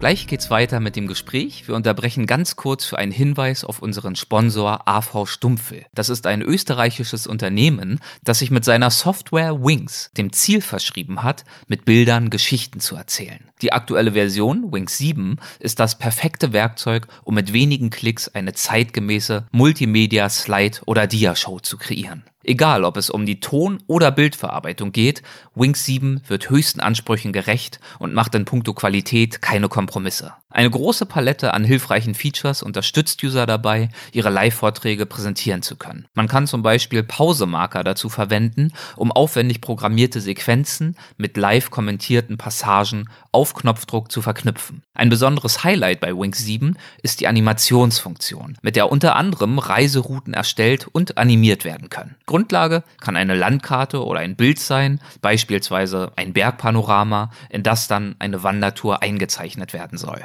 Auf der offiziellen Website www.wings7.at findet ihr alle Informationen über Wings und erhaltet beim Kauf einer neuen Vollversion 5% Rabatt. Schreibt einfach Weltwach 2020 in das Feld Bemerkung des Bestellformulars und AV Stumpfe berücksichtigt euren Rabatt auf der Rechnung. Und jetzt zurück zu unserem Gespräch. Wie funktioniert das mit, du hast vorhin gesagt, du kannst jetzt nicht jeden Tag äh, duschen, großartig, aber du hältst dich selbstverständlich sauber. Wie machst du das im Winter? Also ganz klassisch, wie man sich beim Camping vorstellt, einfach ein bisschen Zähne zusammenbeißen am Morgen? Du meinst ähm, Katzenwäsche oder meinst du in den See springen? Ich meine jetzt selbst Katzenwäsche. Also du musst ja dann schon irgendwie raus vors Auto. Es sind vielleicht drei mhm. Grad. Ja. Das ist ja nicht der Komfort, den wir gewohnt sind. Genau, genau. Ja, also springe auch manchmal in eiskalte Seen rein. Also ich spring, ich mache auch gerne Eisbaden, aber ich habe nicht jeden Tag so einen Tag, wo ich darauf Bock habe. Das ist, ja. ne, das ist nicht immer der Fall, aber ich mach's schon. Ähm, aber grundsätzlich ist erstmal so, wenn du die, diese Gewohnheit erstmal abzulegen, morgens um 7 Uhr oder um 8, wenn ich aufstehe, muss ich jetzt erstmal duschen. Wenn man diese Gewohnheit ablegt, hat man es schon sehr viel einfacher. Also duschen muss nicht immer morgens sein und es muss auch nicht immer duschen sein und es muss auch nicht jeden Tag sein. Und wenn du das schon mal hast, dann ist schon mal gewisse Flexibilität da drin. Ähm, wenn, also am einfachsten ist natürlich, du gehst auf eine Autobahnraststätte, so das ist für mich das Einfachste. Ich fahre sowieso jeden Tag von A nach B, dann kann ich an der Autobahn eben abfahren, gehe in die Dusche, zahle meine drei Euro oder kriegst sogar Badewanne auch für sechs Euro in, äh, in Kassel an der Autobahnraststätte, sehr geil. Und dann bist du frisch. Wenn das nicht geht und ich da keinen Zugriff drauf habe oder ich mich gerade echt unwohl fühle, weil ich müsste jetzt mal wieder mich sauber machen, dann mache ich Katzenwäsche. Und das ist teilweise auch in kalten Temperaturen ganz lustig. Da muss man allerdings, wie gesagt, ich nenne das immer so einen äh, warmen Tag haben. Also nicht, ein, also wenn man sich kalt fühlt, so wo man sowieso schon den ganzen Tag kalt ist, dann macht auch sowas keinen Spaß. Aber wenn ich mich frisch und energetisch fühle morgens, dann mache ich sowas gerne oder abends. Und wenn es halt eben auch passt, ich kann ja jetzt nicht mitten in der Stadt äh, aus dem Auto aussteigen, äh, mich nackend ausziehen und mit dem Waschlappen abwischen, das ist jetzt auch nicht so die beste Idee. Also es muss natürlich irgendwo in der Natur sein. Und wenn ich in der Stadt bin, dann gibt es eben andere Möglichkeiten. Jetzt hast du deinen verwegenen Plan, im Auto zu leben, so lange umgesetzt. Wäre es nicht trotz ja. allem so langsam vielleicht mal an der Zeit, in einen Bulli oder einen Van umzusteigen und dir etwas mehr Platz und Komfort zu gönnen? Ja, da weiß ich nicht. Also ich, ich brauche es nicht. Ich brauche tatsächlich nicht mehr Platz als das, was ich da jetzt im Auto habe. Es ist tatsächlich so, dass ich fast das Gefühl habe, ich könnte auch mit weniger Platz noch zurechtkommen, beziehungsweise ich habe immer noch Sachen, die ich aussortieren könnte und Platz schaffen könnte, weil es tatsächlich auch im Auto so ist. Es ist wirklich, es ist echt erstaunlich. Wenn du ein Haus hast, dann hast du ja einen Keller und einen Boden und so Abstellräume und so und hast da so Sachen, die du ganz selten brauchst. Ne? Genau das gleiche hast du im Auto auch. Es ist echt krass. Es ist nur alles weniger. Aber du hast genauso einen Keller, einen Boden, einen Abstellraum, hast genauso eine Luke, die du irgendwann aufmachst und denkst, ach, guck mal hier, was habe ich da denn noch eingesteckt? Was habe ich denn da die ganze Zeit jetzt durch die Gegend gefahren und nicht ein einziges Mal angefasst? Sowas hast du tatsächlich und findest dann immer wieder Sachen wieder so. Also deswegen, ich brauche eigentlich nicht mehr Platz. Ich brauche eigentlich, und das stelle ich jetzt gerade in diesem Mietauto auch wieder fest, ich auch gestern drüber nachgedacht, denke ich so, Alter, du hast jetzt deinen Rucksack, deinen Handgepäckrucksack, du hast jetzt ein, äh, den Laptop-Tasche und du hast jetzt deine Bettwäsche da, jetzt gut. Ne? Und das war's. Und ähm, jetzt brauchte ich gestern irgendwie eine Flasche Wasser oder Wasser. Ich habe natürlich jetzt kein Wasserkanister, sondern habe ich an der Tankstelle Wasser geholt. Und dann fehlte mir noch irgendwie so ein bisschen was wie Servietten oder so, also sowas in Taschentücher mäßig. Und das, das war es eigentlich, was mir fehlt. Jetzt bin ich eigentlich, hab alles. Und ähm, das ist erstaunlich, mit wie viel, mit wie wenig man eigentlich zurechtkommt. Und ähm, ich glaube, es ist bei mir eher die Tendenz, nochmal zu überlegen, das kann man noch ein bisschen reduzieren, um noch ein bisschen flexibler zu sein und noch ein bisschen weniger Kram zu haben. Das heißt, du könntest ja, wie du gerade sagst, noch mehr reduzieren. Inwiefern ja. hilft es? Also man kann reduzieren, aber man muss ja nicht reduzieren. Inwiefern würdest ja. du sagen, hilft es dir heute beim Glücklichsein, reduziert zu leben? Also Reduktion, ich glaube, durch die Reduktion hast du einfach so ein bisschen weniger Verantwortung für Dinge. Oder sagen wir mal, du musst weniger Dingen Aufmerksamkeit schenken. In Anführungsstrichen musst. Ja, denn das ist, glaube ich, der Vorteil von der Reduktion. Und wenn du so viel hast, dann nimmt das ja auch alles deine Aufmerksamkeit. Also, oder du musst dich drum kümmern, oder du musst es reparieren, oder du musst es neu machen. Und damit meine ich nicht, dass ich keine Verantwortung tragen möchte, sondern ich glaube, dass man, wenn man mehr Dinge besitzt, einfach auch viel Verantwortung für Gegenstände übernimmt. Oder die Gegenstände brauchen auch viel Aufmerksamkeit. Also, wenn du viel besitzt, dann hast du eben auch die Möglichkeit, vielen Sachen Aufmerksamkeit zu schenken oder in Anführungsstrichen, du musst denen Aufmerksamkeit schenken, weil sie ne, repariert werden wollen oder weil sie bewegt werden wollen oder keine Ahnung, es gibt ja mehrere Gründen, geputzt werden wollen oder gemäht werden wollen oder was das, das auch gibt. Und du ähm, bist halt sehr damit beschäftigt. Ne? Und wenn du all die Sachen nicht hast, dann bist du halt weniger mit solchen materiellen Sachen beschäftigt, sondern kannst dich mehr um andere Sachen kümmern. Und das ist das, was für mich eben das ausmacht, was ich gerade gesagt habe, dieses Verantwortung übernehmen. Ich übernehme halt lieber Verantwortung für zum Beispiel ähm, Menschen oder für Projekte oder für Prozesse oder für Werte oder ich setze mich halt gerne für etwas ein, aber ich übernehme ungern Verantwortung für Gegenstände, zumal ich die auch nicht wirklich brauche. Und ich glaube, das macht mich am Ende auch zufriedener, weil ich mich um das kümmern kann, was mir wirklich was wert ist, als jetzt zum Beispiel um ein Haus. Ja. Und um das Auto kümmern ist eigentlich für mich auch schon genug. Also ich finde sowas super anstrengend mit der Reparatur und sowas. Ist jetzt auch nicht so, dass mir das wahnsinnig viel Spaß macht, Reparaturen und so. Also ich finde es cool, wenn ich es habe. Sehr cool. Ich feiere das, aber ich möchte mich eigentlich jetzt nicht Stunden, Tage, Wochen lang drum kümmern. Das ist für mich nicht so erfüllend. Das kann aber für viele Leute erfüllend sein. Also ich meine, das ist ja auch spannend, solche Sachen. Und ich kann es auch nachvollziehen, weil ich bin ja auch Technikherz dabei. Aber es ist trotzdem so, dass ich das Gefühl habe, da eher nicht meine Aufmerksamkeit hinlenken zu wollen, sondern eher in andere Sachen. Und deswegen macht mich das dann zufriedener, wenn ich weniger besitze. Also ich glaube, so ist diese, mhm. ich hoffe, ich konnte das gut beschreiben, diese, diese Herangehensweise über Reduktion dann Zufriedenheit zu erlangen. Was bedeutet dir heute dein Dachzelt und das Leben im Dachzelt? Wir haben noch gar nicht so richtig über das Dachzelt an sich gesprochen. Das Dachzelt als solches. Ja. Das gemeine Dachzelt. Ja, das Dachzelt ist heute eigentlich ähm, Inbegriff meines Lebens und auch Lebensphilosophie letztendlich. Damit hängt eigentlich gerade irgendwie alles zusammen. So, es spannt so den Bogen über verschiedene verschiedene Dinge. Ich hatte ja viel schon erzählt über Campen, Autofahren, Freiheit, sowas zum Beispiel. Aber mittlerweile, dadurch, dass ja auch diese ganze Community gewachsen ist, die Dachzeltnomaden und sich darüber auch wieder ganz neue Aufgaben Bereiche entwickelt haben, ganz neue Projekte, habe ich eigentlich die ganze Zeit irgendwie rund um dieses Thema zu tun und ich lebe ja natürlich auch da drin. Aber das Dachzelt an sich ist für mich ja auch ein zusätzlicher, es ist so ein Freiheitsding, es ist so ein Höhlending, es ist so ein Aussichtsding, es ist ein Rückzugsort, es ist ein kuscheliges Zuhause, es ist ähm, Natur, es ist äh, frei frei fühlen. Es ist ähm, ja Abenteuer.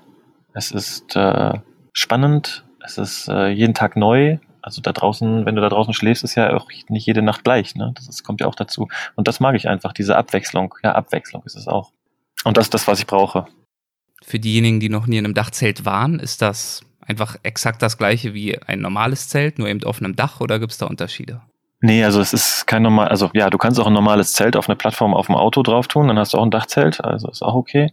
Ähm, es ist auch kein Aufstelldach, das ist das, was die meisten kennen. Ein Bulli, der klappt dann halt sein Dach hoch und dann ist dazwischen Stoff.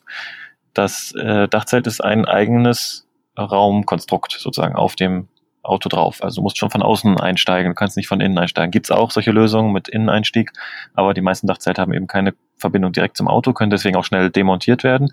Und es gibt verschiedene Varianten. Also ähm, Hartschalenzelte, die eine harte Schale haben, und oben und unten zum Beispiel, die gehen entweder parallel hoch, das heißt, du hast so einen Kasten nachher auf dem Dach, der mit Stoff umspannt ist, oder sie gehen wie ein Dreieck hoch, also nur eine Seite geht hoch und dann hast du so eine Schräge oben und dazwischen ist Stoff zum Boden. Du hast aber auch Zelte, die klappen im Prinzip ähm, ja wie so ein, sehen dann auch typisch wie ein Zelt aus. Die klappen so zur Seite weg. Der Boden klappt einem, wird einmal umgeklappt und beim Aufklappen geht die eine Hälfte des Bodens neben das Auto und dazwischen spannt sich der Stoff nach oben und dann entwickelt sich so ein Zelt. Ähm, mit Vorzelt hast du dann dabei, bei manchen kannst du dann noch tierisch viel drumherum bauen, um den Raum zu vergrößern, den Lebensraum.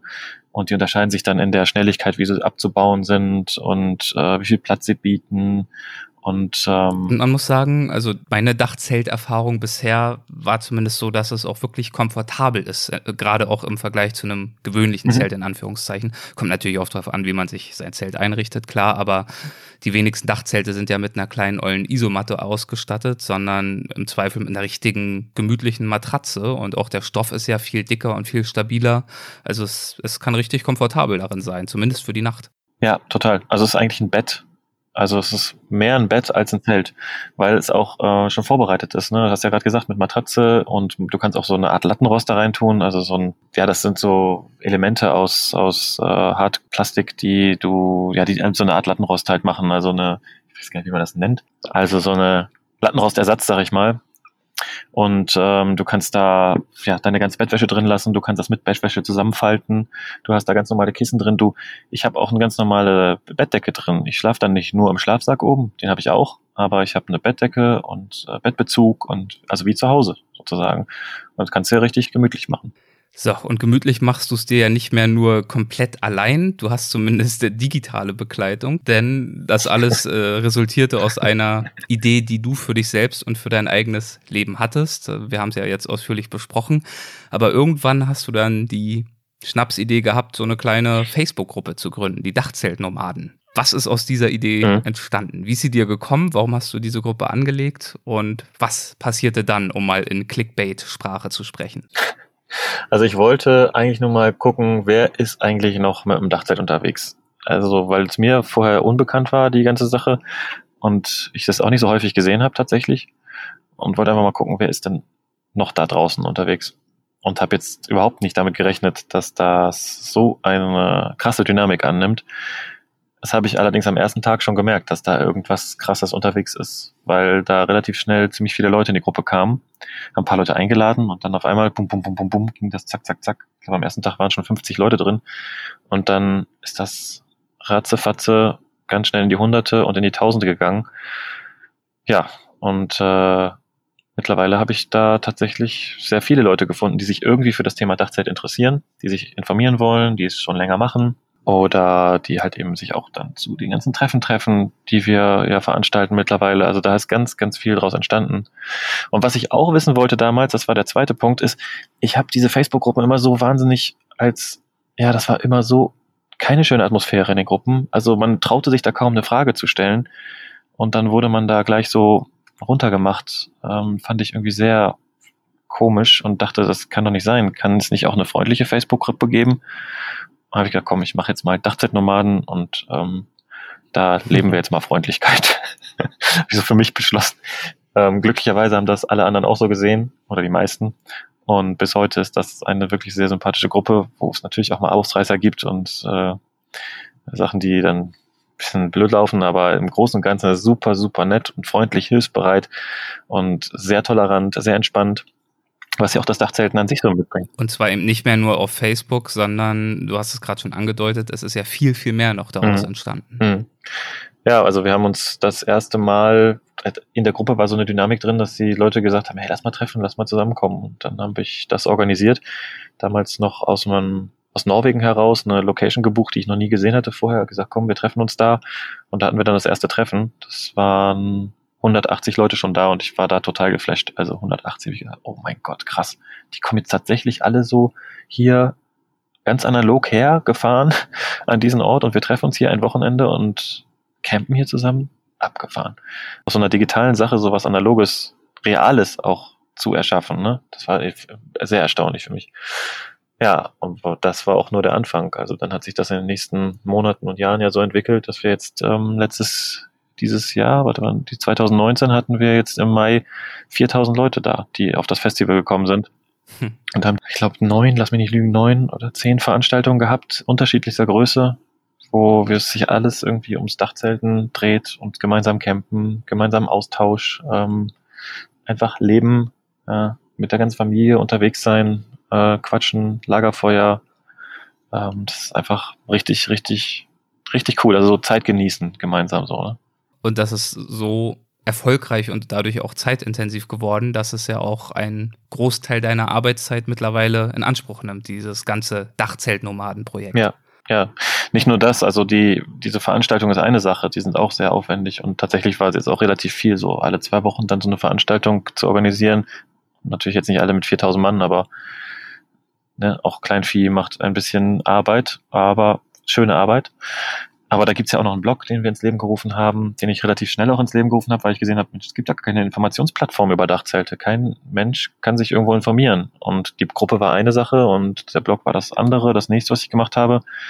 Und das ist auch sehr viel Arbeit da, diese ganzen Informationen zusammenzustellen und den Blog am Leben zu halten. Und mittlerweile sind wir jetzt auch ja auf den anderen Social Media Kanälen vertreten. Ähm, bei Instagram und YouTube und TikTok und wie sie alle heißen und drehen Videos über Dachzelte von verschiedenen Setups und wir machen auch jede Woche einen Live, wo wir den Leuten erzählen, was so abgeht und bequatschen so viele verschiedene Themen, bringen neue Projekte an den Start. Jetzt gerade die Dachzeltnomaden Kfz-Hilfe, ja, diese Gruppe ist so hilfsbereit, dass ja alle haben so viel Bock zu helfen und was zu machen und sich gegenseitig zu unterstützen, dass so eine, diese Dachzeltnomaden Kfz-Hilfe einfach auch so krass ankommt, so sich gegenseitig helfen, wenn man in der Patsche steckt, ja, rausziehen, reparieren, einen Schrauberplatz, eine Werkstatt bieten, sich gegenseitig da so supporten. Das kommt mega an. Und wie gut das funktioniert, hast du ja selbst mal gemerkt, als du dich in der Nähe von Stuttgart festgefahren hast und dann einen Hilferuf in der Facebook-Gruppe abgesendet genau. hast. Das ist im Prinzip eigentlich die Geburtsstunde dieser, äh, dieser Kfz-Hilfe. Das war vor einem Jahr oder noch länger her, ähm, wo ich krass gemerkt habe, was da für eine Dynamik oder was überhaupt möglich ist denn ich habe da im Schlamm gesteckt mit meinem Mondeo, bin auch ein bisschen den Hang abgerutscht und habe da echt blöd festgesteckt. Es war nur, ja, es war einfach nasse Wiese und das ist einfach manchmal ziemlich übel. Und ich kam da nicht mehr raus und ich wusste auch nicht, wen ich anrufen soll. Soll ich jetzt einen ADAC anrufen oder die Feuerwehr? Wer ist denn jetzt zuständig für mich? Weil ich ja abseits war des Weges. Und äh, tatsächlich ist der ADAC nicht zuständig. Und ähm, ja, so eine Bergungstrupp von der Feuerwehr, das wäre wahrscheinlich in die Tausende gegangen. Und dann habe ich ähm, bei der Facebook-Gruppe einfach mal einen Post abgesetzt und gesagt, hey Leute, ich stecke hier gerade fest. Und nach 20 Minuten, also das hagelte Kommentare dann direkt mitten in der Nacht. Und nach 20 Minuten war der erste da mit seinem Jeep und dann kamen noch zwei weitere und dann haben sich mal ja, mit drei Autos da. Nach einer Stunde war ich wieder auf der Straße und ähm, die Jungs hatten mich da wieder befreit. Ne? Hab ich noch eine Dusche bekommen bei dem einen und noch am nächsten Morgen Frühstück und so und super, super nett. Das war übrigens äh, sehr witzig für mich, denn ja. du hast diese Rettungsaktion gefilmt und ja. auch auf YouTube gestellt. Ja. Und ich habe mir das Video bei der Vorbereitung auf unser Gespräch angesehen. Und ja, wen sehe ich da am Ende des Videos plötzlich an deiner Seite in die Kamera lächeln? Einen meiner allerbesten Freunde, Basti. Das war nämlich, du hast gerade den Typen mit dem Jeep angesprochen. Ja. Das war Basti, mit dem war ich schon in Indien und Schweden und Hongkong und im Studium Master und Bachelor überall zusammen unterwegs gewesen. Und auch in diesem Geländewagen war ich unterwegs und habe mit ihm zusammen im Dachzelt geschlafen, auf diesem Geländewagen im tiefsten Schneetreiben, als wir irgendwo im Süden ja, zum Skifahren unterwegs waren. Nee. Das war meine bisher einzige Dachzelterfahrung. Mega geil. Das ist, da siehst du mal wieder, die, wie klein die Welt ist. Das ist wirklich echt ja. cool. Ja, krass. Dachzeltnomaden überall. Ja, ist wirklich so. Ja, mittlerweile hat man wirklich das Gefühl, wenn man auf der Straße fährt. Natürlich, ich meine, und er hört übrigens auch den Podcast immer brav, deswegen können wir ihn hier auch grüßen. Hallo Basti. Da wird er bestimmt nachher, da wird er bestimmt nachher meckern und sagen, ey, Erik, ich fahre doch eine G-Klasse und keinen Jeep. Ja, okay, das stimmt, das muss man noch dazu sagen. Das ist eine G-Klasse. Nicht, dass er, nachher, dass er nachher meckert. Aber ja, der super nett, also der konnte auch, der der hat sich nicht davon abhalten lassen, auch noch zu kommen, obwohl ja auch schon zwei unterwegs waren, aber er war dann auch noch da und das war, das war richtig gut. Also es hat richtig Spaß gemacht. Ja, und mittlerweile siehst du wirklich überall Dachzelte. Ich habe manchmal ist natürlich oft so, wenn du ein rotes Auto suchst, äh, dann siehst du nur rote Autos oder wenn du, ne, dann sieht man irgendwie besonders hin, aber irgendwie ist es schon mehr geworden, habe ich das Gefühl. Das Dachzelt war nämlich lange Zeit sehr vergraben äh, in der Offroad-Szene nur noch unterwegs, war früher schon auf ganz normalen Autos, so Trabis und Käfer und so, ist dann aber in der Versenkung äh, bei den Offroadern so ein bisschen verschwunden. Und jetzt erst in den letzten zwei, drei Jahren habe ich das Gefühl, kommt es jetzt immer mehr, dass Leute auch ganz normale Fahrzeuge damit ausstatten. Und da muss man ja auch vielleicht nochmal dazu sagen, Dachzelt-Nomade auch in Bezug auf eure Community heißt eben nicht, dass jeder es so weit treiben muss und möchte wie du. Das hast du einstiegs nee. gesagt. Sondern, ja. ja, wie setze ich diese Community zusammen? Also ganz, ganz, ganz unterschiedlich. Ist ein so bunt gewürfelter Haufen, das ist total geil. Also von jedes Alter ist da. Natürlich jetzt die ganz Jungen sind jetzt nicht auf Facebook, klar. Aber ähm, auf den Treffen haben wir wirklich von gerade geboren bis zu ähm, 80 ja, also wirklich ganz krass. Äh, alle Bildungsschichten sind da, ähm, alle verschiedenen Berufe sind da und es ist auch nicht so, dass man alles so einsortieren kann. Ne? Alle, nicht alle haben Dachzelt, auch nicht alle haben das gleiche Dachzelt, nicht jeder das gleiche Auto und dadurch gibt's ja auch unendlich viele Kombinationsmöglichkeiten. Ne? Also dadurch ist ja jedes, eigentlich ist jeder Camper, der irgendwo auf dem Dachzeltfestival oder auf der Veranstaltung steht bei uns, einzigartig jeder hat einen anderen Ausbau, jeder macht es anders und deswegen ist es auch so spannend, weil die, die Leute immer gucken, wie hat der das gelöst und wie hat der das gelöst und da gelöst. Und das ist einfach ein so großer Mix. Und wir sagen auch immer ganz deutlich, dass wir einfach auch nicht, es kommt nicht aufs Dachzelt an, ne? Komm, komm vorbei, mit oben oder ohne, mach das einfach so, wie du möchtest, weil ähm, dadurch schaffst du erst eine Gemeinschaft, die wirklich die wirklich offen und tolerant ist, wenn die Verschiedenartigkeit halt groß ist. Ne? Ich glaube, der Mix macht's einfach aus. Und das haben wir bei den Dachzeitnomaden und das, das finde ich richtig, richtig geil. Das feiere ich jeden Tag, dass wir so ein total bunter Haufen sind und trotzdem irgendwie super miteinander klarkommen und jeder den anderen auch so akzeptiert, wie er ist in seiner Andersartigkeit. Ne? Das geht nicht nur ums Auto, das geht dann auch um die Person und es sind also wirklich sehr friedvolle und entspannte Sachen, die wir da haben, diese Veranstaltung. Das ist wirklich echt das ist was Besonderes. Wirklich besonders. Was ziehen die Teilnehmer aus diesen Veranstaltungen, wenn das Dachzelt nur in Anführungszeichen ja so der Anlass und die Überschrift ist, aber gar nicht der alleinige Inhalt, das äh, alleinige Diskussionsthema oder der alleinige Programmpunkt? Ja, im einfachsten Fall so Inspiration, ne? aber im besseren Fall tatsächlich auch ähm, wirklich krasse Gemeinschaft, so eine Art Familiengefühl auch für viele. Die, haben, die sagen dann, das fühlt sich wie eine große Familie an. Ich habe das Feedback bekommen, so ihr schafft es an einem Wochenende, ähm, dass diese Wiese zu unserem Zuhause zu machen. Ja, also so ein, so ein krasses Geborgenheitsgefühl auch irgendwie. Ich hatte auch schon mal die Rückmeldung, äh, das fühlt sich an wie eine Friedensbewegung, finde ich jetzt ein bisschen too much fast schon, aber es ist tatsächlich so. Es ist einfach ein Gemeinschaftserlebnis, und eine Dachzeitnomadin hat das mal schön zusammengefasst. Man merkt bei den Dachzeitnomaden, dass das Wir wieder zählt. Also es geht nicht um den Einzelnen und wir verschanzen uns nicht hinter unseren Mauern, wie auch immer die aussehen mögen, sondern man trifft sich am Lagerfeuer gemeinschaftlich, am großen Lagerfeuer. Ähm, jeder kann machen, was er möchte. Jeder ist eingeladen zu kommen oder zu bleiben oder zu gehen. Es gibt einfach diese Freiheit es ist am Ende wieder Freiheit, ne, die jeder da spürt. Letztendlich es ist auch ein Stück weit auch die Freiheit, die ich möchte, dass ich sie spüre.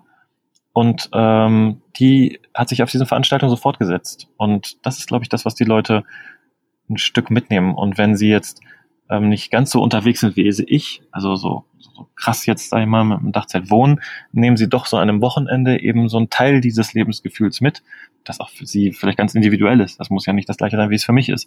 Aber so ein, so ein beseeltes Glücklichsein, das, da, da sehe ich ganz viele Leute oder schreiben ganz viele Leute, dass sie das irgendwie für sich da rausgenommen haben. Und das ist einfach ein super geiles Feedback. Das freut mich dann tierisch, wenn das so, ja, so gut ankommt ist ein super geiles Feedback und ich finde auch ein äh, super geiles Schlusswort. ich kann nur sagen, ich find's super sympathisch. Ich weiß nicht, äh, vielleicht die Frage noch, wie, wie geht's dir denn, wenn du jetzt, du machst das ja jetzt schon alles äh, seit einer ganzen Weile mittlerweile, mhm. wenn du auf diese Entwicklung zurückblickst, reibst du dir da manchmal die Augen und, und fragst dich, wie das eigentlich alles sein kann? Vielleicht, bevor du antwortest, äh, darf ich vorwegnehmen, als mein Buddy Basti mir sein Dachzelt vorgestellt hat und auch mit einer gewissen energischen Begeisterung. Also das ist jetzt auch nicht so, dass das da einfach nur so doof auf dem Dach rumlungert, sondern der ist im Herzen Dachzeltnomade, also aus Überzeugung. Ja. Ich weiß nicht, ob er sich so bezeichnen würde, aber den Spirit, den hat er auf jeden Fall. Der giert schon immer nach der nächsten Gelegenheit, dann irgendwo wieder im Dachzelt zu übernachten und genau dieses Gefühl, was du beschrieben hast, das sehe ich auch in seinen Augen. Und ich finde das so interessant, denn meine Reaktion war natürlich ehrlicherweise schon so ein bisschen nerdig, äh, habe ich das wahrgenommen. Und wenn mhm. man dann hört, eine ganze Community von Menschen, deren wesentliche Gemeinsamkeit auf den ersten Blick zumindest ist, dass sie ein Dachzelt haben, ein Zelt auf dem Dach eines Autos, mhm. klingt das ja ein bisschen überraschend, willkürlich. Und wenn man jetzt aber hört, und ich habe mich auch vorher mit dir beschäftigt, was da alles draus erwachsen ist, was dahinter steckt, äh, sowohl in der Philosophie in deinem Fall, aber jetzt auch einfach, welche Community daraus entstanden ist, ist das eine sehr, sehr schöne Geschichte. Ja. Von außen betrachtet, als Nicht-Beteiligter. Wie ist es denn für ja. dich? Ja, total. Also ich habe diese ganze Entwicklung ja sehr bewusst mitbekommen, Tag für Tag. Es ist ja nicht so an mir vorbeigerauscht. Ähm, deswegen ist es jetzt nicht so, dass ich sage, boah, also wie so ein, ne, also ich mache die Augen auf und denke so, boah, krass. Aber ist, wenn ich manchmal so die Zahlen angucke, so 20.000 in der Gruppe oder dann hier die Leute dann, also wenn ich mir dann überlege, irgendwann im stillen Kämmerlein und denke so, jetzt haben sich jetzt wirklich 4000 Menschen auf den Weg gemacht an irgendeine Stelle irgendwo in Deutschland, wo du gesagt hast, es ist schön oder wir gesagt haben, es ist schön. Die kommen jetzt wirklich, also wir haben 4000 Leute bewegt, im wahrsten Sinne des Wortes, ja einerseits eben wirklich von einem Ort zum anderen und andererseits vielleicht auch eben, so wie ich es eben beschrieben habe, dass einige auch mehr davon noch mitgenommen haben, als einfach nur auf einer Veranstaltung zu sein. Das, das ist, das erstaunt mich wirklich, weil ich mit dieser Entwicklung so nicht gerechnet habe. Also das, was alles noch über das Dachzeit hinausgeht, das ist das, was mich krass, krass beeindruckt und wo ich dann auch da stehe und denke so, huh, heftig. Ja, wo soll das noch hinführen?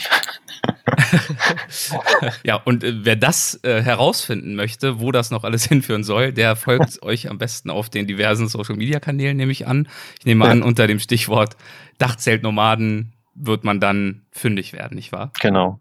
Genau, also ein, einfach eingeben bei Google, dann findet ihr alles oder auf welcher Plattform ihr auch immer seid. Ich glaube, ähm, wir sind auch da. Wunderbar. Tilo, ich danke dir herzlich für die Zeit. Das hat eine Weile gedauert. Ich hoffe, ja. du hast das noch gemütlich im Auto. Ich nehme an, in diesem Auto hast du keine Standheizung oder hast du die mitgenommen? Nee. Nee, habe ich nicht, aber ich äh, habe vorher ein bisschen, bin vorher gefahren, sodass ich es warm hatte und jetzt kühlt es langsam ab, weil es äh, ist noch alles, alles im grünen Bereich. Ist gut gedämmt, das Auto. Gut, dann bin ich beruhigt.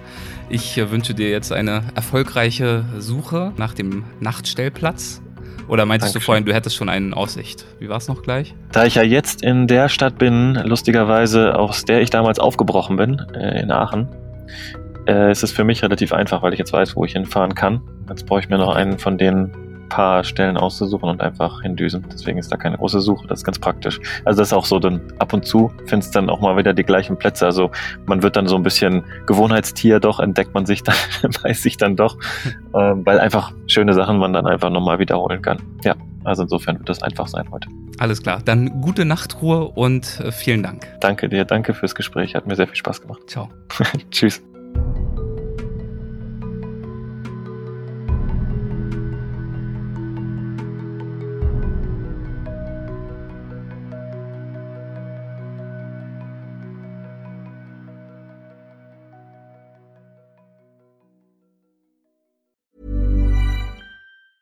Planning for your next trip?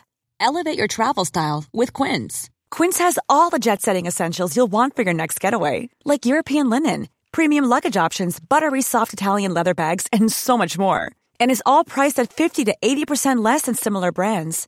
Plus, Quince only works with factories that use safe and ethical manufacturing practices.